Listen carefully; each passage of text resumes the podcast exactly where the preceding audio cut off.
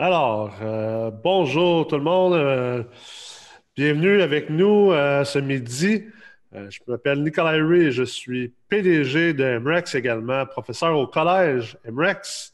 Et j'ai avec moi comme invité aujourd'hui Philippe Foisy, qui est actuaire, en fait, qui, qui, est fellow autant au niveau canadien qu'international, qui a travaillé en pricing d'actifs et de produits d'assurance et de fixed income euh, pour un des plus grands assureurs au monde, en fait, pendant près d'une décennie, qui est également euh, chargé d'enseignement au Collège MREX, autant dans le certificat d'ingénierie financière que dans le programme accélérateur La Meurtre Multilogement, et sur les cours en ligne au e-campus sur www.formationenligne.mrex.com.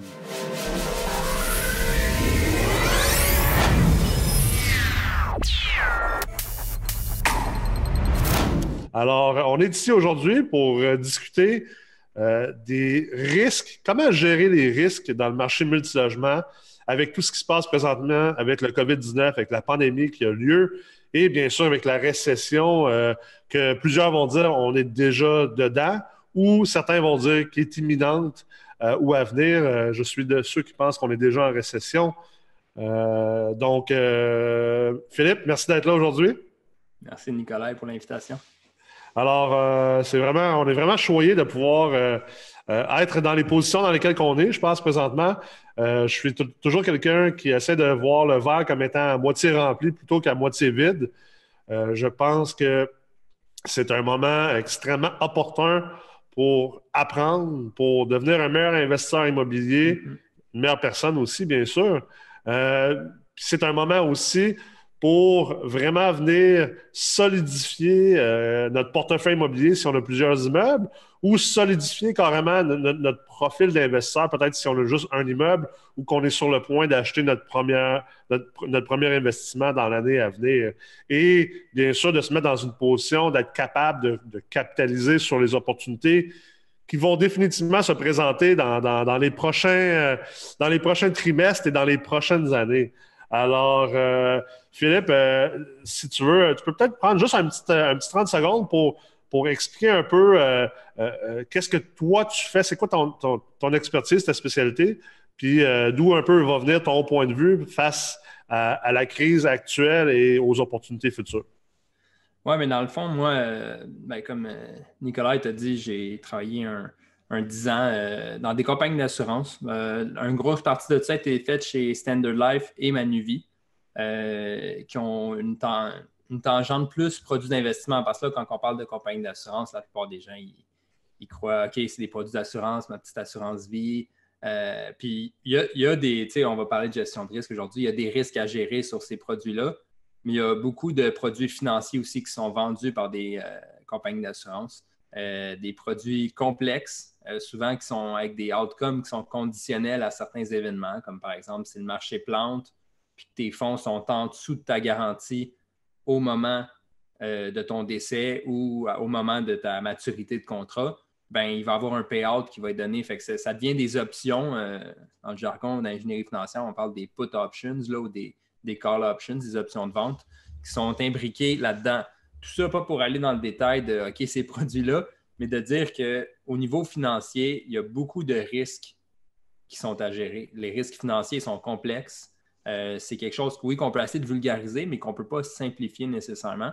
Puis en immobilier, c'est la même chose. Il y a beaucoup de risques. Puis euh, euh, moi, dans le fond, le monde souvent, quand ils entendent parler d'un actuaire, ils disent C'est quoi ça, un actuaire? C'est quoi que ça fait à part de l'argent C'est ça que le monde ils disent.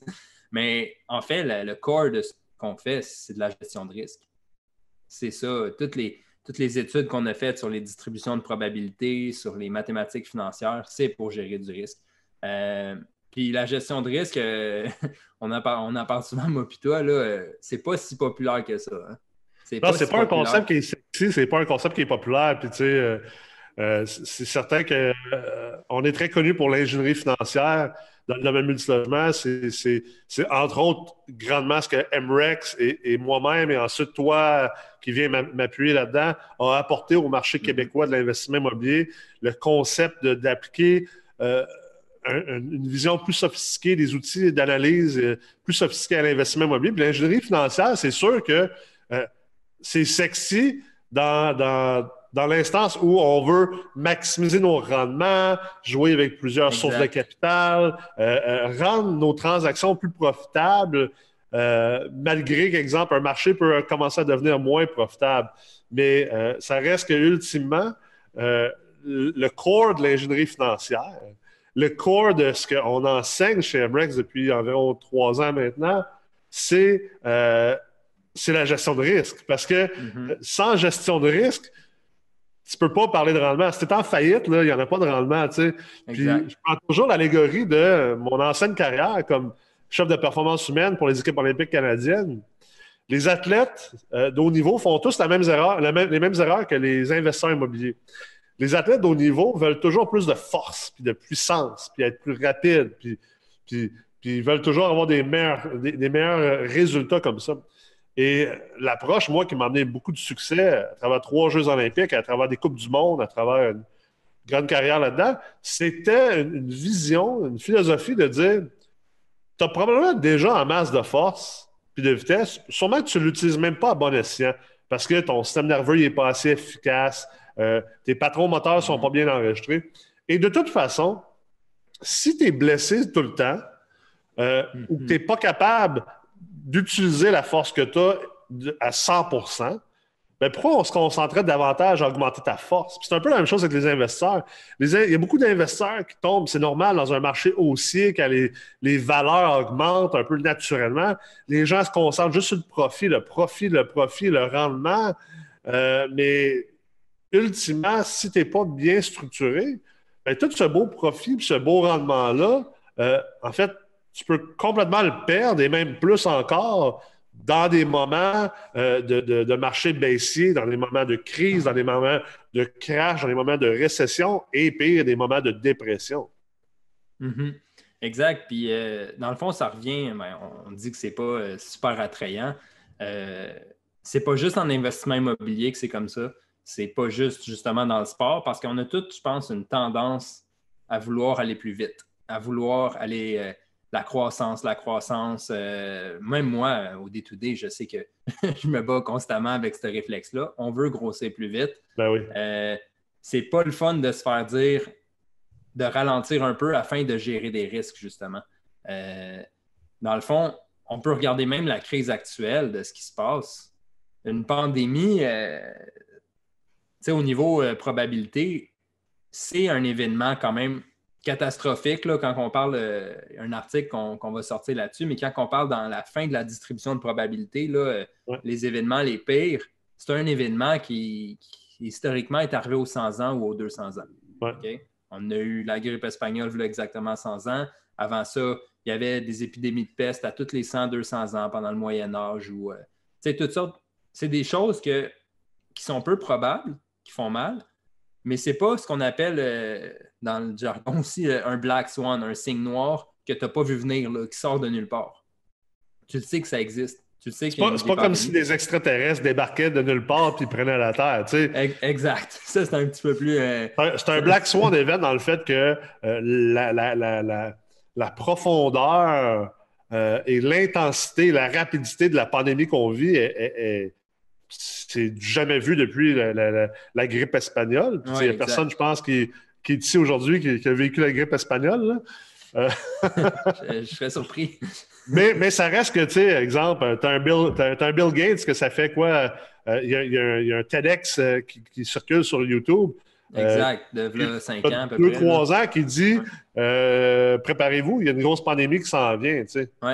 Mais c'est ça, c'est pour, pour amener au fait que la gestion de risque, c'est pas juste les investisseurs immobiliers, même nos gouvernements en ce moment, puis ils font un, excellent travail là, dans les circonstances, là, mais je ne suis pas au courant, mais je ne suis pas sûr qu'ils ont des départements de gestion de risque là, très étoffés comme certaines compagnies financières vont avoir. Là, euh, euh, que ce soit euh, justement une compagnie comme Manuvie, Sun Life ou la Banque Royale, les, les, grandes institutions financières, ils ont des armées de, gestion de risque. Là, je, sais, je sais qu'à la CHL, tu sais. Euh, euh, Les autres aussi, ils doivent être quand même pas pires là-dessus. C'est ça, ils sont pas pires, sauf que, tu sais, ça reste qu'en ce moment, ce qu'on vit, c'est dans. C'est carrément. C'est dans, c'est dans la, la, queue de la distribution, comme tu dis, au niveau optique. On est vraiment dans, on est dans un extrême en ce moment. oui, exact. Vraiment un extrême. Mais la gestion de risque sert à ça aussi. Tu sais. Exact. Puis, le problème, c'est que je pense que, euh, en fait, c'est pourquoi ça existe des cycles de marché. c'est drôle, parce que j'écoutais quelqu'un parler cette semaine qui disait Ah, mais tu sais, ça n'a pas rapport vraiment avec les cycles de marché parce que ce qui est arrivé présentement, c'est c'est pas une récession technique, c'est vraiment euh, très pointu, ad hoc euh, à cause de la pandémie. Ouais, je comprends que c'est peut-être, on n'est peut-être pas en récession présentement euh, à cause, exemple, de, la technicalité d'un cycle de marché, mais ça reste que quand on étudie les cycles de marché, la première chose qu'on apprend, puis que ce soit avec le docteur Glenn Mueller à, l'Université du Colorado, qui, est la sommité, en fait, dans l'étude des cycles de marché, euh, que ce soit avec Ray Dalio ou Howard Marks, les, plus grands investisseurs institutionnels au monde présentement. Euh, quand on étudie les cycles de marché, ultimement, ce qu'on se rend compte, c'est que les cycles de marché, c'est pas à cause de la technicalité, c'est pas à cause d'analyse technique, c'est à cause de la psychologie de l'être humain. La mm-hmm. psychologie de l'être humain, c'est une psychologie qui est en montagne russe on a toujours tendance, globalement, comme être humain, comme société, à vivre les hauts plus haut que ce qu'on devrait les vivre, puis à vivre les mhm. bas plus bas que ce qu'on devrait vivre. Puis, puis pas pour, euh, tu sais, je, ne veux pas être mal cité en disant que euh, on fait trop de choses présentement. Au contraire, je pense que euh, visiblement, on a, on a, la preuve au Québec que présentement, on fait bien les choses mhm. jusqu'à date. Mais je pense pas non plus que c'est une raison de s'alarmer au point que certains s'alarment. il y a certaines personnes qui sont rendues à, se dire que euh, l'économie mondiale va écrouler, ça va être la fin. Euh, un peu comme les gens qui disaient, euh, qui faisaient partie d'Occupy Wall Street en 2008. Ça va être la fin de notre système économique et bancaire au complet. On va tomber dans le chaos. là, tu as des locataires qui parlent de faire un rent strike. tu as les survivalistes qui sont comme, on vous l'avait dit que ça s'en venait à la fin du monde. C'est pour ça que les crises existent, c'est pour ça que les cycles de marché existent. Puis, moi, ce que je vois présentement au niveau psychologique du marché, c'est que là, les gens embarquent un peu dans la panique. Et plus que les gens embarquent dans la panique, bien, ça sème davantage de panique. C'est un mouvement de masse, c'est un mouvement de mouton, finalement. Et tout ça pour dire, ben oui, que ce soit une récession euh, technique ou non, c'est une récession pareille. Oui, exact. risque en ce moment, puis là, on veut essayer de, de contrer ces risques-là le plus possible. Mais oui, puis juste de dire, ah, c'est une récession technique à cause de la pandémie, mais il y a toujours une cause à ces choses-là, que ce soit un déclencheur, finalement. géopolitique avec le pétrole euh, dans les années 90, que ce soit toutes sortes. Il y a toujours un déclencheur. Euh, en 2008, ben, c'est des années de. C'était plus technique parce que c'est ça, c'était des années de. Il y avait une préparation derrière. Maintenant, là, c'est plus aigu, mais ça reste que la réaction humaine reste la même, que ce soit technique ou, ou, ad hoc. Tu puis, tout ça pour, pour dire on, va rentrer un peu plus dans, le concret parce que, on peut rester très high level, philosophique, comme on peut aller peut-être plus dans le concret. Puis euh, je suis convaincu que les gens qui nous écoutent en ce moment, les, les, 600 euh, quelques personnes qui vont nous écouter euh, présentement en live ou en, en, redifféré dans les prochains jours, c'est probablement pas des économistes, des gens des PhD ou des actuaires, c'est vraiment des propriétaires d'immeubles. Fait qu'on va essayer de garder ça le plus groundé pour eux autres.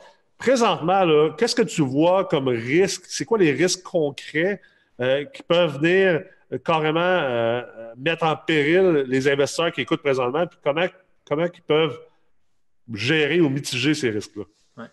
Bien, moi, le risque depuis le début que je vois, le plus gros, c'est sûr qu'on va commencer large puis on va aller plus spécifique, mais c'est le même risque qu'il y a toujours en immobilier, c'est le risque de liquidité. Mais là, dans les temps qu'on vit, ce risque-là prend encore plus. Dans le fond, toutes les fois que dans des cours, je disais à des gens, faites attention au risque de liquidité, je donnais des trucs comment le gérer, c'est là que ça se passe. C'est en ce moment que ça se passe. Oui, il faut le faire avant pour prévenir, mais aussi il faut le faire pendant la, pendant la crise. Euh, moi, une des premières choses que j'ai commencé à dire aux gens euh, ben, sur les forums, sur Facebook, euh, je pense moi plutôt on était sur la même longueur d'onde, c'est si vous pouvez refinancer maintenant un ou deux immeubles pour vous créer un fonds de stabilisation, faites-le là. Je crois que tu en as parlé avec Tommy aussi la semaine passée, là, mais parce que le plus gros risque, le risque majeur que j'entrevois, c'est une crise de liquidité. Absolument. Euh, d'ici deux, trois mois. Puis à deux, à deux niveaux, la crise de liquidité, parce que les gens, souvent, ne euh, euh, comprennent pas nécessairement ce, que, ce, que, ça englobe la liquidité. La liquidité englobe autant le cash flow qui rentre à chaque mois, après avoir payé tes mm-hmm. dépenses et ton hypothèque, mais inclut aussi le, capital que tu as disponible rapidement. Tu sais, que ce soit de, euh, euh, l'épargne, que ce soit des marges de crédit, des cartes de crédit, euh, de l'argent dans, ton coffre-fort. Tu sais. fait, que ça, ça englobe la liquidité. Puis on sait que là, avec exemple, les gens qui ont de la misère à payer leur loyer, ça cause un problème au niveau du cash flow. Donc, ultimement, le cash flow qui fait partie de la liquidité, ça impacte négativement la liquidité. Et là, toi, ce que tu dis présentement, c'est si vous êtes capable de refinancer, puis d'aller chercher de l'argent au refinancement. C'est ce qu'on appelle dans le jargon euh, technique un retrait d'équité par refinancement. Exact. Si vous êtes capable d'aller chercher le retrait d'équité, je ne sais pas, en refinançant, il y a un 100 000 de plus qui se libère ou un 50 bien, vous êtes mieux d'aller chercher ça, le mettre dans votre compte de banque versus le laisser en équité. Oui, votre, hypothèque mensuelle va coûter plus cher, mais vous allez avoir bien plus d'argent dans votre compte pour contrer l'augmentation du coût de l'hypothèque, puis vous protéger si, exemple, vous avez des pertes de revenus dans vos loyers, dans votre cash flow. Exact. ça, euh, si on le met d'une façon, euh, économiquement, c'est que ton, ton, passif, ta dette est long terme, est amortie sur 25-30 ans, puis ton actif, il est court terme, lui. Il est disponible aujourd'hui. Puis la liquidité, euh, on, on, peut prendre 30 secondes sur le, sur le podcast pour le dire. Tu l'as déjà dit, c'est pas juste le cash flow, mais la liquidité au sens pur financier, c'est du cash. Ouais. C'est du cash que j'ai dans mes poches ou dans mon compte. Il est là. S'il faut chercher un transfert dans, dans, cinq minutes, il faut, faut, qu'il soit disponible. Il faut qu'il soit disponible. C'est pour ça qu'à part ça, sinon, c'est la bourse qui est le plus liquide. Après ça, tu as, des obligations, des choses, mais c'est quand même moins liquide parce que tu dois comme. Euh, ben, c'est liquide, les obligations, mais comme des contrats à terme dans les banques, il y en a qui vont être liquides, il y en a que tu ne peux pas retirer avant l'échéance. C'est tout. C'est important de bien comprendre c'est quoi qui fait qu'un actif financier est liquide. Un immeuble est illiquide parce que tu ne peux pas le vendre en 30 secondes. Tu ne peux pas le vendre en une journée. Puis si tu le vends en une journée, à la limite, là, tu vas avoir pris une méchante, un méchant hit euh, sur le prix parce que la personne va acheter sans condition, sans rien, puis chez le notaire le lendemain. Mm. C'est ça qui définit la liquidité. Donc, dans un scénario comme on est là, ce qu'on veut, c'est être liquide. Pas comme, par exemple, moi, cette année, euh, sans aller dans les détails, j'avais, j'avais des refinancements en cours, puis j'avais des, différentes structures pour faire entrer du cash euh, dans ma compagnie, puis c'était pour acheter d'autres blocs. Avec ce qui se passe, c'est plus pour acheter d'autres blocs. exact. c'est, plate, là. j'aurais bien aimé continuer à faire des acquisitions. Pour l'instant, c'est, c'est ligne de côté, l'argent est là, puis j'ai fait des stress tests, là, on, pourra en parler plus aussi parce que les stress tests, les tests de sensibilité en français, c'est un outil de gestion de risque important pour connaître c'est quoi ton risque. Mais moi, j'ai testé sur tous mes immeubles, sur tout mon parc, là, dans, la première semaine qui a suivi le début de la crise, un taux de vacances de 50% pendant un an et demi. Vous allez me dire, je suis fou de tester ça. Mais l'affaire, c'est que là, on cherche à gérer du risque plus catastrophique. Là. Euh, ah, ben c'est pas si fou que ça. Moi, moi dernièrement, moi, dernièrement, on sait la, modélisation financière, euh, euh, la statistique. Les gens, souvent, on pense à, à tort que c'est juste, juste une science. La réalité, c'est que c'est un mélange de science puis d'art. Oui, exact. C'est ce qui fait que, tu sais, moi puis toi, on peut avoir la même éducation qu'un gars dans un fonds de placement. Puis peut-être que moi puis toi, on a une meilleure performance parce que le côté art, le côté expérience, est meilleur. C'est pas juste de la technique. Même chose au niveau boursier. Puis, tu sais, exemple, euh, moi, une petite différence dans mon stress test versus ce que tu viens de mentionner, ben, toi, tu as mis 100 pendant un an et demi, 50% euh, pendant un, an et demi. Moi, j'ai, euh, juste hier, j'ai testé sur mon portefeuille immobilier au complet 100 de, de, de, perte de revenus pendant mm-hmm. six mois, suivi ensuite d'un taux de vacances de 12 puis une perte de revenus de 10% au niveau du loyer moyen.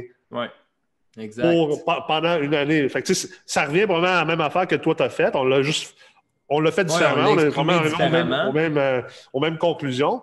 Mais on teste ces scénarios catastrophiques-là parce qu'on veut savoir c'est quoi. peut-être que je vais le punch de ton article qui va être sorti dans, la prochaine semaine, mais on veut savoir c'est quoi la valeur à, à risque. Je veux savoir si, ça arrive, j'ai besoin de combien de cash dans mon compte de banque pour, supporter survivre, ça. Pour survivre, parce que le but, c'est de ne pas faire faillite à travers Exactement. Puis un test, c'est important qu'il soit euh, customisé, euh, vraiment comme euh, personnalisé à tes blocs. Comme euh, par exemple, quelqu'un qui a, je sais pas moi, 100 portes, que c'est juste des retraités, puis du monde qui travaille au gouvernement. Pas tant de risques que ça de mauvaises vacances. C'est ça, je ne le ferais pas de la même manière. On le ferait, on le ferait pas de la même façon. Quelqu'un qui, a, 25 logements puis que les 25 sont sur le BS, sans vouloir offenser les gens sur le BS, mais on utilise ce terme populaire-là. Euh, les chèques des BS n'ont pas arrêté de rentrer, puis ils n'arrêteront pas de rentrer, puis ils n'ont pas été affectés. Fait je ne ferais pas ce même stress test-là sur ce parc-là, versus, exemple, le parc que moi je ben, détiens. quelqu'un qui, quelqu'un qui travaille dans les principalement dans la restauration, dans tous les services, les commerces en ce moment qui sont fermés. Là. Ah, je mettrais du 100 de, de, de ben, C'est à cause. Là, on comprend que notre test peut être ajusté avec les mesures gouvernementales qui ont été, euh, qui ont été faites. Exact. Mais ça ne pourra pas durer un an et demi, ces mesures-là. Il y a comme des limites à imprimer de l'argent. Tu sais, ton article sur le quantitative easing que tu as fait. Mais la banque, en ce moment, du Canada imprime beaucoup d'argent pour euh, insérer des ben, liquidités. malgré que la Banque du Canada, c'est ça qui est un peu spécial au niveau de l'assouplissement quantitatif, autant eux que les États-Unis, la Fed, que la Banque de, de l'Angleterre, on dit, nous autres, on va imprimer jusqu'à temps qu'il faut qu'on l'imprime. ben, c'est que plus longtemps ça dure, plus ça va coûter cher après. Ce que je pense aura fort probablement, euh, euh, parce que, étant donné que la plupart de la dette est, locale, c'est la dette que le Canada a, puis l'argent qu'on imprime, c'est pas de la dette qu'on a envers euh, d'autres pays. C'est une dette dans notre, dans notre monnaie locale. Les États-Unis, c'est pas mal la même chose. le déficit est en, est en argent local. Donc, dans ce cas-là, une, récession causée par, puis un assouplissement quantitatif, on imprime l'argent à la Banque centrale. Quand, quand c'est dans notre, dans notre monnaie à nous, l'effet, c'est pas de créer une inflation, c'est de créer une déflation. Mm-hmm. Ça, j'en ai parlé dans les, les, derniers jours de. Je serais pas surpris qu'il y ait une perte de valeur. Tu sais, euh, les gens qui pensent que les immeubles ne perdront pas de valeur ou ne peuvent pas perdre de valeur, c'est plate à dire, je pense qu'à court terme, dans une perspective de, de, 2 à 10 trimestres futurs, il pourrait effectivement avoir une perte de valeur des immeubles. C'est pour ça, exact, qu'il faut faire ces tests-là. Puis quand on teste, on veut tester la liquidité, mais on veut aussi tester les valeurs des immeubles si jamais on a besoin de retirer. C'est pour ça qu'on dit, en plus de retirer l'équité tout de suite aujourd'hui, si vous êtes capable, parce que premièrement, euh, on ne sait pas si vous allez capable de faire un, refinancement dans deux mois, dans trois mois, dans six mois, parce que déjà, en ce moment, la plupart des institutions financières ont, fermé les valves complètement sur les nouveaux prêts. Si vous êtes déjà client chez eux, il y a encore des choses à faire. Mais pendant combien de temps? Peut-être que dans deux mois, même si vous êtes client chez eux, même les refinancements, ça va être, ça va être fini. Il va juste rester les renouvellements. Puis un renouvellement, tu ne peux pas faire un retrait d'équité. Fait que ça, ça c'est la première chose.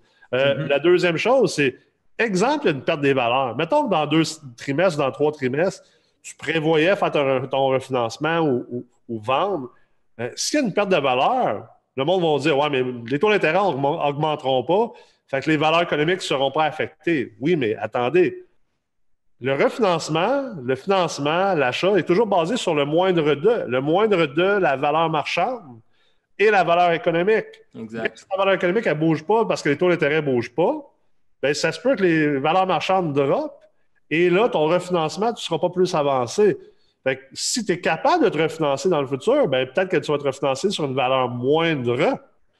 Et ça, c'est troisièmement, en estimant que les taux d'intérêt n'augmenteront pas. On n'a pas de non, exact, c'est ça. On ne sait pas qu'est-ce qui va arriver. Puis les taux d'intérêt, ce n'est pas la seule chose qui affecte les financements.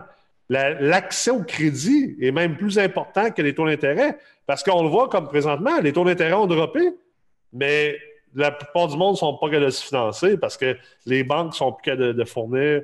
Euh, euh, les, banques gardent la liquidité à l'interne parce qu'ils offrent des moratoires euh, sur les paiements hypothécaires. Fait qu'ils veulent garder leurs livres saines. Fait qu'au lieu de, prêter l'argent aux, aux, gens comme nous, que la Banque du Canada leur a donné en, rachetant des obligations, ben, ils la gardent chez eux pour être plus safe. Exact. C'est correct. je veux dire, c'est pas correct. c'est qu'eux autres font leur gestion de risque de leur côté. Parce qu'eux autres aussi, leur but, c'est de survivre. Exact. C'est le même qui réagissent. Donc, tu sais, on, a parlé des mauvaises créances. C'est super important pour les investisseurs à tester. Euh, si vous avez un cruncher chez vous, ultimement, essayez d'avoir le, plus fiable possible. Mais euh, faites des tests. Euh, par exemple, quelqu'un qui a un cash flow de 1000$ par mois. Et avec ce test-là, il tombe, le test que je fais, il tombe à moins 1500 par mois. Puis, euh, mettons qu'il y avait 10 immeubles comme ça. Fait qu'au lieu de recevoir 10 000 par mois, il va perdre 15 000 par mois qu'il va devoir sortir de ses poches. Fait que si ça dure 6 mois, ça, ben, il faut qu'il sorte 90 000 de ses poches en 6 mois. Fait qu'il doit planifier déjà, il va venir d'où cet argent-là? Oui, c'est ça. S'il y a un refinancement, euh, ben, au moins s'il le fait tout de suite, puis il peut refinancer un 150 000, ben, il a son coussin, puis il sait que si ce scénario-là se matérialise au niveau des vacances, il va avoir le 90 000. Là, on est tous tristes pour cette, personne-là ou n'importe qui d'autre. Il, va avoir perdu 90 000. en profit d'opération, il va avoir perdu 90 000 cette année-là. Mais le but, c'est pas de pas, dans un scénario comme ça, ben, j'ose croire, on veut tout faire de l'argent quand même, mais le but, c'est pas de ne pas perdre d'argent. Le but, c'est de survivre. Le but, c'est que dans 10 ans, tu sois encore là. Que tout l'écosystème, puis euh, la compagnie que tu as bâtie, euh, l'écosystème de cash flow, puis tout, ils soient encore là. Fait que ça se peut qu'ils prennent un hit. Comme quelqu'un en bourse peut prendre un, moins 20% une année, puis ouais, il a perdu de l'argent. Puis peut-être que là-dedans, il fallait qu'il fasse des retraites et qu'il a vraiment matérialisé sa perte. Mais à long terme, il va reprendre. Mais le but, c'est de survivre parce que si vous êtes en faillite à travers cette crise-là, euh, ben, j'ai personnellement pas vécu de faillite. Je connais des gens qui en ont fait. C'est pas le fun. Moi, j'en ai déjà vécu une, c'est pas le fun. C'est vraiment pas le fun. Fait que c'est ça. On martèle les gens avec la gestion de risque, mais c'est ça. Oui, puis, puis ça, moi, j'aime utiliser l'allégorie dans l'instant où ce qu'on est présentement de, de, la vague ou du tsunami. Tu sais, es à la plage, une immense vague qui s'en vient, c'est sûr que tu vas te faire varloper. C'est sûr. C'est impossible. Mais tu gères le risque le plus possible euh, en disant peut-être qu'au lieu de rester là comme, un, comme une statue puis te faire frapper head-on, ben, tu plonges dans la vague. Euh, il y a différentes choses que tu peux faire pour être capable d'être sûr de te relever une fois que la vague est passée. Parce qu'il y a des gens qui ne s'en relèveront pas. Puis si toi, tu es une des personnes qui a pu s'en relever, ben, tu vas être capable de ramasser. Là, c'est peut-être peut morbide un peu. Là. bon exemple. Tu vas, être capable de ramasser toute, leur, toute leur, planche de surf. Puis là, tu vas être le gars avec toutes les planches de surf. C'est un peu comme ça que les immeubles. Il y en a qui vont perdre leurs immeubles, il y en a qui vont faire faillite, malheureusement. C'est plate, là, puis je ne souhaite pas ça à personne, mais votre job comme investisseur, c'est d'être un réaliste. C'est pas d'être. Euh, c'est pas les calinours et les, les licornes. Votre job, c'est d'un, vous, de ne pas perdre vos affaires, puis de deux, d'être dans la position d'être capable d'en ramasser par la suite. Parce que c'est ces moments-là qui sont les plus grands créateurs de richesse si vous avez fait votre job au niveau de la gestion de risque. Donc, juste pour résumer, première chose, si c'est le cas de refinancer, puis d'aller chercher de l'équité, puis de le mettre dans votre compte, dans votre compte de banque, puis qu'il soit liquide, faites-le le plus tôt possible. Et euh, deuxième chose, allez réanalyser le cash flow opérationnel de vos immeubles ou de votre immeuble avec un taux de vacances de X, avec euh, une baisse éventuelle des, loyers possiblement et euh, avec des pertes de valeur. Mm-hmm. Exact. Puis, euh, tu sais, on parle de liquidité, on parle de refinancement. En immobilier, le, terme love money est populaire, mais c'est le temps, si vous avez quelqu'un dans votre entourage, un ami qui a de la liquidité, de lui offrir des bonnes conditions de prêt, puis d'emprunter. Après ça, même si c'est de de payer du 10% mais que tu le structures composé pour que tu, reçois, tu repayes juste dans deux ans l'intérêt et le capital, donc tu ne mets pas plus de stress sur tes liquidités. Euh, oui, tu vas payer de l'intérêt, oui, c'est une perte. Euh, oui, tu auras peut-être loadé une carte de crédit. Encore là, tu vas toujours y aller comme en cascade, les, taux d'intérêt les plus bas, un refinancement. Après ça, tu vas remonter. Mais le but encore là, c'est de survivre. si tu payes plus d'intérêt que tu aurais aimé, si c'est la solution à faire parce que tu n'as pas d'autres sources, le but, c'est de trouver des sources de liquidité. C'est de s'assurer de passer au travers. Euh, de combien de liquidité tu as besoin, c'est tes stress tests qui vont te dire ça. Exactement. Euh, puis, dans le fond, là, on parlait de taux de vacances. Ben, la prochaine à tester, ça va être les taux d'intérêt sur vos valeurs économiques, justement. Puis les valeurs marchandes, de tester les, les, taux de global d'actualisation sur le marché, de savoir que si pendant un court laps de temps, par exemple, dans les couronnes de Montréal, ça monte à, je ne sais pas moi, 5,25, 5,5% de taux global d'actualisation au lieu de 5% Je ne pense pas qu'on ait déjà eu cette discussion-là. Tu en as parlé avec Tommy, je ne pense pas que c'est la tendance long terme, mais à court terme, si ta valeur marchande diminue, comme tu disais, ça va affecter ton financement à cause c'est le moindre des deux. Donc, de tester ces choses-là parce que faut savoir c'est combien qu'on va pouvoir ressortir plus tard. Exact. Puis, puis, ça, ça amène un deuxième, peut-être un, point, euh, un, deuxième point euh, au premier point, en fait, un 1.2, on va dire. C'est que si tu es de refinancer aujourd'hui puis de retirer toute l'équité au maximum, mettons, euh, tu sais, ton immeuble vaut 1 million, tu as, 650 000 de financement dessus présentement. Si tu es d'aller chercher un 750 ou un 850 avec la CHL, d'aller chercher ton 100, 200 000 le plus, va le chercher. Puis au niveau du terme, j'ai eu la question ce matin en privé. Euh, euh, les banques essaient de pousser le terme un an parce qu'on s'entend que le taux d'intérêt est meilleur que le 5 ans. Parce qu'en ce moment, les banques edgent beaucoup. Ils ne savent pas vers où que ça va aller. Euh, ça se peut que ce soit une très bonne décision de carrément prendre un 5 ou un 10 ans. Parce qu'en réalité, ce que tu viens de faire, c'est que tu viens de t'enlever un risque. Parce que si tu refinances, tu fais un retrait d'équité, mais tu prends juste un terme d'un an, oui, là, tu t'es mis plus liquide, mais là, tu as rajouté un risque dans un an qui est le boomerang va quoi ton intérêt dans un an, puis ça va être quoi l'accès au crédit dans un an? Exact. J'ai bien plus peur des taux d'intérêt puis de l'accès au crédit dans un an que dans cinq ans. Exact. Le boomerang va revenir vite. Versus que dans, dans 5-10 ans, euh, ben, je sais que tu en as parlé avec Tommy, une, moi, c'est une stratégie de gestion de risque que je pousse depuis euh, longtemps, qui n'est pas populaire non plus. Là. Euh, mais ben, puis, justement, quand, tu, quand, tu quand, tout va, quand tout va péter, tu vas pouvoir arriver devant ton banquier alors que le monde est en train de perdre leurs immeubles. Là, ton banquier va, va, va vouloir repasser les immeubles perdus de ses clients à ses clients qui sont solides. Puis toi, ben, tu vas avoir du 100, 200, 300, 400 000 dans le compte de banque. Tous tes immeubles sont financés pendant les 5-10 prochaines années, sont, sont ce qu'on appelle cristallisés, sont stabilisés. Fait que tu n'as aucun risque. Il sait que tu n'auras pas de risque de refinancement imminent. Fait qu'est-ce qui va arriver? Il va dire, ben, Crime, t'es vraiment solide. Écoute, mon client Jean-Pierre là-bas, là, il est obligé de faire un délaissement volontaire euh, suite à un, préavis d'exercice sur euh, son 24 logements. Euh, le bloc, il l'a acheté il y a un an et demi, il a payé 2,1 millions. Écoute, tu peux le ramasser pour 1,8, tu n'as même pas de mise de. Tu as, 25 000 de mise de fonds à mettre pour les frais légaux. Tu le veux-tu? Oui, je le veux. oui, je le veux. oui, je le veux. il n'y a peut-être plus de mariage en ce moment, mais il va y avoir ce genre de mariage-là. exact. Mais puis, tu sais, la raison, on le sait, moi, plutôt, la raison pourquoi le monde ne prenne pas un 5-10 ans, c'est ce qu'on disait au début, c'est c'est l'appât du gain à court terme. C'est que les gens se disent Hey, si je suis gelé 5 ans, 10 ans, dans 3 ans, quand je vais avoir 200 000 d'équité qui dort dedans, je ne pourrai pas l'utiliser. Mais justement, en ce moment, avec ce qu'on vit, c'est le meilleur timing pour justement se hedger de même parce que les perspectives sur 2-3 ans sont plus aussi prometteuses qu'ils étaient. Absolument. Donc, c'est le temps. Oui, puis après ça, si dans 3 ans, tu as, je sais pas, c'est revirement de situation, puis là, tu as 500 000 d'équité qui dort à cause de chez ton terme, ça va être rendu un beau problème, là, tu sais. Oh oui, c'est clair. ça va être un beau problème.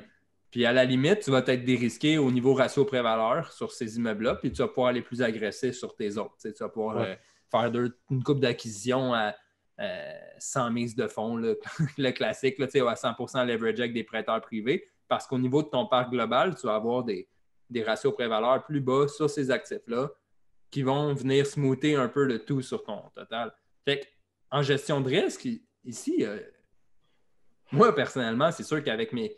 Ben, mes connaissances, mon expérience puis ma vision du risque, je ne vois pas de, vraiment de désavantage à geler un immeuble 5-10 ans, surtout en ce moment. Surtout en ce moment. C'est clair, c'est clair. Donc, ça, ça peut être une autre stratégie de gestion de risque, surtout avec la, SCHL. En fait, les euh, gens vont surtout dire ben, le, désavantage, puis tu l'as parlé tantôt de l'appât à court terme, le désavantage, c'est le taux d'intérêt plus élevé. Puis, tu sais, Exemple, il y a un moment l'année passée où que le 10 ans était presque au même prix, au même taux d'intérêt que le 5 ans. C'était vraiment avantageux. Là, là, en ce moment, il y a quand même une grande différence entre les taux d'intérêt 5 et 10 ans versus, exemple, un, an. C'est sûr que ça fait un peu plus mal, mais, mais quand, tu, quand tu conclus aussi que, à ta peu, l'intérêt, c'est déductible d'impôt. Exact. Euh, c'est-tu vraiment beaucoup plus C'est pas tant plus cher. Puis, puis à quelque part, ben, le, le risque a un prix. Fait, mm-hmm. fait, que ça dépend, c'est quoi que tu es prêt. Est-ce que tu es prêt à te dérisquer par rapport à ça complètement pour payer, je euh, je sais pas moi, 1% à 2% de plus d'intérêt annuel, sachant en plus que le 1 à 2 il, est déductible d'impôt. Exact. C'est-tu vraiment un si grand trade-off versus un, possiblement un 2-3 ans à venir de peut-être dépression? Mm-hmm. Il y en a qui parlent même pas de récession, il y en a qui parlent d'une dépression. Exact. Euh, je pense qu'on peut s'entendre sur un point en ce moment. L'incertitude est au maximum. C'est ça, euh, c'est ça. Euh, celui qui va avoir réussi à prédire comment que ça va évoluer, ben, ce ne sera pas. ce sera pas une bonne vue, ça va être de la chance, là, probablement. Ah non, c'est clair. C'est clair. Puis ensuite, j'ai touché un petit peu au point tantôt. J'en ai parlé amplement sur les réseaux sociaux. je me suis obstiné avec bien des gens. honnêtement, je, je suis surpris à quel point les gens sont, sont polarisés par rapport à, cette discussion-là et comment que les gens voient juste noir ou blanc, mais ne comprennent mm-hmm. pas le, côté cas par cas, et en fait, toute la zone grise à l'intérieur du noir et blanc, que c'est pas obligé d'être un ou l'autre. Puis ça, c'est autour de, du concept de moratoire, c'est-à-dire euh, de dire que la banque est prête à m'offrir un moratoire sur mes paiements de capital ou sur mon paiement hypothécaire au complet Devrais-je prendre ou non? Ça, c'est vraiment en ce moment une grosse discussion. Euh, tu sais, tu as, comme un camp qui dit euh, prenez-le pas du tout, c'est horrible, ça va affecter votre crédit, même si tout le monde dit que ça ne le fera pas. Euh, puis, tu sais, je veux dire, il y a des articles de journaux qui contredisent autant un côté que l'autre côté. La réalité, c'est qu'on ne sait pas ce que ça va faire réellement au niveau de, de Equifax TransUnion. Puis même si on émis des communiqués comme, comme notre, CFO chez MREX, euh, Dr. Bilodeau, euh, Bordelot a dit euh, ça reste que les algorithmes ne seront pas changés. Il y a quand même un risque par rapport à ça, que ça affecte ton dossier de crédit. Moi, je pense que le plus grand risque, c'est que ça affecte ta crédibilité de ton dossier interne à la banque ou à l'institution avec laquelle tu fais affaire avec le directeur ou le banquier. Surtout si Surtout si c'est rapide dans le processus. Surtout si c'est rapide. Surtout si dès le 1er avril, tu dis j'ai besoin d'un moratoire sur mon hypothèque le 1er avril. Voyons, la crise, elle vient de commencer sais, techniquement, comme investisseur immobilier multilogement, la manière que le financement est structuré, c'est qu'il y a quelque chose qui s'appelle le ratio de couverture de dette. Le ratio de couverture de dette indique que le financement a fait en sorte que tes revenus moins tes dépenses devraient être 15 à 30% plus élevés que le, coût de ton hypothèque. Fait que techniquement, tu es supposé déjà à base, hein, peu importe ce qui se passe, pandémie, attaque nucléaire, attaque d'extraterrestres, euh, euh, attaque des, chimpanzés des singes avec la planète des singes, tu es supposé être capable de supporter 15 à 30% de perte de revenus. On s'entend-tu? Exact. OK. Fait 15 à 30% de perte des revenus, c'est quand même beaucoup. Là, je veux dire, si tu 6 logements, on parle de 1 à 2 logements qui ne payent pas sur les 6. Ce qui est quand même beaucoup. C'est pas vrai que tout le monde ne paye plus son loyer. Mais mettons que 15 à 30% mettons que tu as un taux de mauvaise créance qui est plus élevé que 30 OK? Mais normalement, moi, tout investisseur immobilier euh, sophistiqué, intelligent et bien structuré, euh, surtout qui a fait des cours d'ingénierie financière chez MREX, normalement devrait avoir une marge de crédit aux alentours d'un 10% du montant du prêt hypothécaire. Fait que si tu achètes un bloc, tu as 500 000 d'hypothèque, tu devrais avoir une marge de crédit de 50 000 ben, 50 000 sur un, immeuble qui a une hypothèque de 500 000, ça devrait être assez pour te permettre de supporter plusieurs, plusieurs, plusieurs, plusieurs mois à un taux de vacances de 100% Et, je l'ai fait l'exercice cette semaine dans le chiffrier. Techniquement, considérant le, ratio de couverture de dette de, de 1,15 à 1,30, dépendamment si c'était conventionnel ou SCHL, et considérant que tu devrais avoir une marge de crédit, là, je ne parle pas de carte de crédit, je ne parle pas d'épargne, je ne parle pas de, fonds de prévoyance, de fonds de réserve, mhm. vraiment juste une marge de crédit. Euh, j'ai calculé que tu devrais être capable de, survivre un 6 à 9 mois avec un taux de vacances de, 100% C'est-à-dire qu'il y a plus. Exact. Ça va juste sur la marge de crédit au fur Pendant les 6 à 9 prochains mois, il n'y a plus de locataires qui payent on s'entend qu'il faut que tu leur payes cet argent éventuellement. C'est pour ça que la discussion de donner le loyer gratuit, je pense que c'est une, mauvaise discussion. C'est une, logique erronée. Mais ben, je pense que ton, ta, comparaison de l'épicerie est. Oui, c'est ça. Mais, tout ça pour dire que considérant ça, puis considérant qu'il y a, d'autres choses qui sont moins pénalisantes qu'on peut demander un moratoire. on peut repousser les paiements de taxes, on peut repousser les paiements de chauffage d'énergie en n'ayant pas autant de risques pénalisants que de repousser son hypothèque dès le premier mois, ben, ça fait en sorte que dans le fond, si tu repasses ton hypothèque dès le premier mois, ce que tu dis, c'est que tu es un profiteur. Tu veux profiter du fait qu'il te l'offre sans considérer les, conséquences. Puis, là, faites attention, je, suis en train de généraliser. Je suis pas en train de dire que tout le monde qui a fait ça est un profiteur. Chaque cas est différent, chaque cas est unique. Je ne connais pas tous vos portefeuilles. Puis il, y a, probablement des raisons. Il y a probablement des cas dans, qui feraient en sorte que j'analyserais ton portefeuille et je te dirais oui, c'est quoi, prends ton moratoire dès maintenant. Les, avantages sont plus grands que les désavantages potentiels. Exact. Mais globalement, si on parle du moratoire d'hypothèque, de le prendre dès le premier mois, globalement, les désavantages potentiels sont plus grands que les avantages immédiats. À moins que tu es sur le bord de faire défaut sur ton hypothèque. Si tu es sur le bord de faire défaut sur ton hypothèque le 1er avril, prends-le le moratoire. C'est clair, c'est clair. Mhm.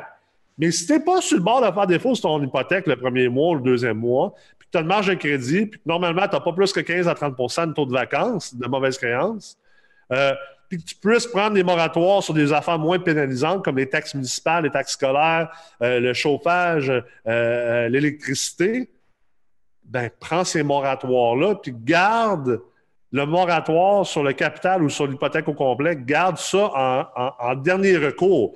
Fais de la prévoyance, c'est sûr. Parle avec ton directeur de compte, parle avec ton banquier tout de suite par rapport à ce que tu pourrais faire si tu en arrives là. Je ne dis pas de ne pas communiquer mm-hmm. et de ne pas prévoir. Mais tire pas sa gâchette trop vite. Parce que tu vas devenir un peu comme la Banque du Canada. La Banque du Canada qui, a trop tiré sa gâchette rapidement avec les baisses de taux d'intérêt, font en sorte qu'ils n'ont plus de munitions pour dealer avec le futur.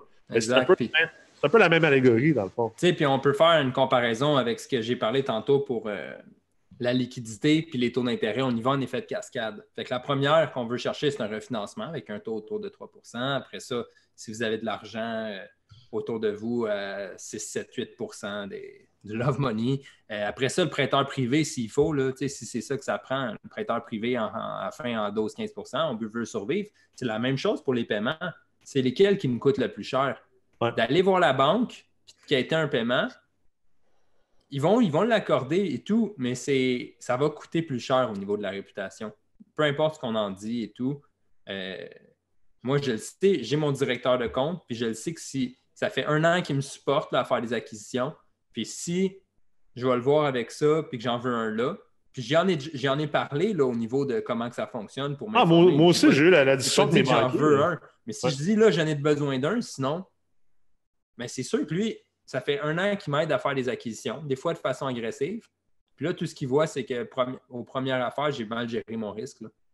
Euh, par contre, la ville, tu vas voir la ville, c'est le gouvernement. Si je ne vais pas payer mes taxes, ben, parfait. On est, on est une OSBL, nous autres, on est le gouvernement, dans le sens que je, je l'exagère un petit peu, mais la ville, sa perception face à toi, versus une banque, c'est pas la même affaire.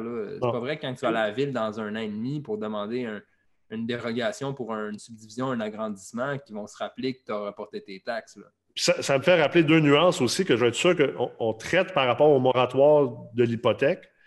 Euh, première chose, si tu as parlé à ton banquier, tu expliques la situation. Tu dis, j'en ai pas de besoin tout de suite, mais je vais juste me préparer au cas où. Mais je suis solide présentement, blablabla. Bla, bla, bla, bla puis qui dit Ah, ben c'est cool, mais je te l'offre pour que tu aies plus de liquidité. Je pense que c'est une bonne décision. Écoute, moi, ce que je suggérais aux gens, c'est parfait. Demande-lui de te l'écrire, noir sur blanc, que c'est lui qui te l'a offert, tu n'en as pas eu de besoin, mais te l'offre de manière préventive, que ça n'affectera ni négativement ton dossier à l'interne à la banque, ni ta relation, ta, la perception de crédibilité avec lui, puis ni ton dossier de crédit. Exact. Si tu as toutes ces choses-là, là, oui, prends-le. Prends-le, je suis d'accord. Oui, oui, 100% Mais de l'autre manière, si tu n'offres pas ces choses-là, tu n'en as pas de besoin, ben, tu sais, la discussion que j'ai eue avec mes banquiers, c'est comme, ben, correct, je vais juste m'informer. J'en ai pas de besoin. On est, on est très solide financièrement. Mais ben, le jour que les gens qui ne sont pas solides financièrement commencent à péter, ben, encore plus, ce banquier-là va penser m'appeler pour dire, hey, ça te tente-tu de ramasser l'immeuble de Joe Blow là-bas, que lui n'était pas solide financièrement? Exact. Ben oui, ça, me tente. Puis là, il va être comme parfait, je vais t'aider à le faire parce qu'il savait que tu un, il sait que tu es un client qui a bien géré ses choses, qui est en bonne posture, peu importe que ce soit une pandémie ou une attaque nucléaire ou une attaque d'extraterrestres. C'est pour ça que j'ai, la réponse n'est pas noir ou blanc. C'est un entre-deux. Puis l'autre point, c'est si tu es capable de refinancer et de faire un retrait d'équité, tu es mieux de faire ça que de prendre le report d'hypothèque. Parce qu'il y a moins de conséquences négatives par rapport à ça versus le report d'hypothèque qui a peut-être des conséquences négatives. Je ne dis pas qu'il va y avoir des conséquences négatives. Ce que je dis, c'est qu'on ne sait pas. Puis ne pas le savoir, ben, c'est un grand risque. Mm-hmm. Non, exact. Puis dans, tous les deux cas, euh, financièrement, tu as le même effet net. Si tu reportes en capital, ton, ton intérêt est accumulé sur cette dette-là. Si tu refinances, ben oui, c'est un plus gros montant, mais tu as un plus gros coussin de sécurité pour d'autres choses. Là. Puis euh, c'est le même taux d'intérêt aussi. C'est un taux d'intérêt de, prêt hypothécaire avec une garantie de premier rang. absolument, absolument. Euh, maintenant, je pense qu'on a parlé beaucoup des risques. Je ne sais pas si toi, toi, en voyant encore des risques là-dedans, qu'est-ce que tu voyais? Euh, sinon, je pense qu'on peut aller du côté d'opportunités. Exact. parler plus du côté positif, les opportunités qui vont venir dans, dans, la prochaine année ou dans les prochaines années. Qu'est-ce que toi, tu vois comme opportunité? pour les gens qui vont réussir à, à s'enlever après la, après la vague. Exact. Bien, surtout ceux qui ont, qui ont refinancé au moment que les valeurs euh, sont. On parlait des valeurs marchandes tout à l'heure. Euh, il y a quand même des bonnes chances, dépendant que ça, ça évolue, que ça diminue euh, à court terme. Tu en as parlé dans ton webinaire samedi midi là, avec les différents graphiques. C'était intéressant. Justement, on voit que ça peut descendre, ça va remonter. Si tu réussis à refinancer au moment que c'est quand même encore dans une bonne valeur, bien, ta liquidité, là, tu vas rester liquide, puis en attendant, sans dire au monde quoi faire avec leur argent, bien, on peut la laisser dormir, OK, dans un environnement dans lequel on. C'est, le temps que je dis aux gens, bien, des fois, tu peux juste la laisser dormir dans le compte. C'est beau le coup, coup d'opportunité, mais euh, il y a des choses à gérer. Euh, là, je pense, ben, personnellement, je pense qu'il peut y avoir des belles opportunités en bourse en ce moment. Fait que ça peut être le moment de, des fois même, euh, changer des, juste bouger des actifs temporairement, même si on sait qu'on va investir en immobilier à long terme, temporairement de reprendre un upside d'un côté, tout en assumant le risque. Je ne dis pas que la bourse n'est pas risquée en ce moment, au contraire. Je dis juste si tu as, la connaissance pour aussi. si tu ne connais rien en bourse et que tu n'en as jamais fait. Euh, Oui, ou du moins entoure-toi comme il faut puis fais-le de façon euh, stratégique. Mais ce que je veux dire, c'est que les opportunités qui vont venir en immobilier, ben, il y en a en ce moment en bourse. Fait que des fois, c'est juste de faire bouger l'argent comme ça. Après ça, c'est si vous vous êtes mis liquide maintenant, ben, c'est sûr qu'il y a tous les exemples de reprise, puis que vous êtes positionné au niveau de votre crédibilité, c'est sûr qu'il y a toutes les opportunités de reprise qui pourraient venir, mais aussi juste de dire, voir le marché, quand que les vendeurs en difficulté vont mettre leurs immeubles à vendre parce qu'ils ne seront pas rendus au stade de la reprise, ben, tu vas être prête à faire feu vide. Justement, comme tu disais, les munitions, ils vont être là. Fait que ça, c'est une des belles opportunités. Euh, on a parlé de gestion de risque. Moi, je crois quand même qu'au niveau de l'apprentissage, c'est une opportunité en ce moment.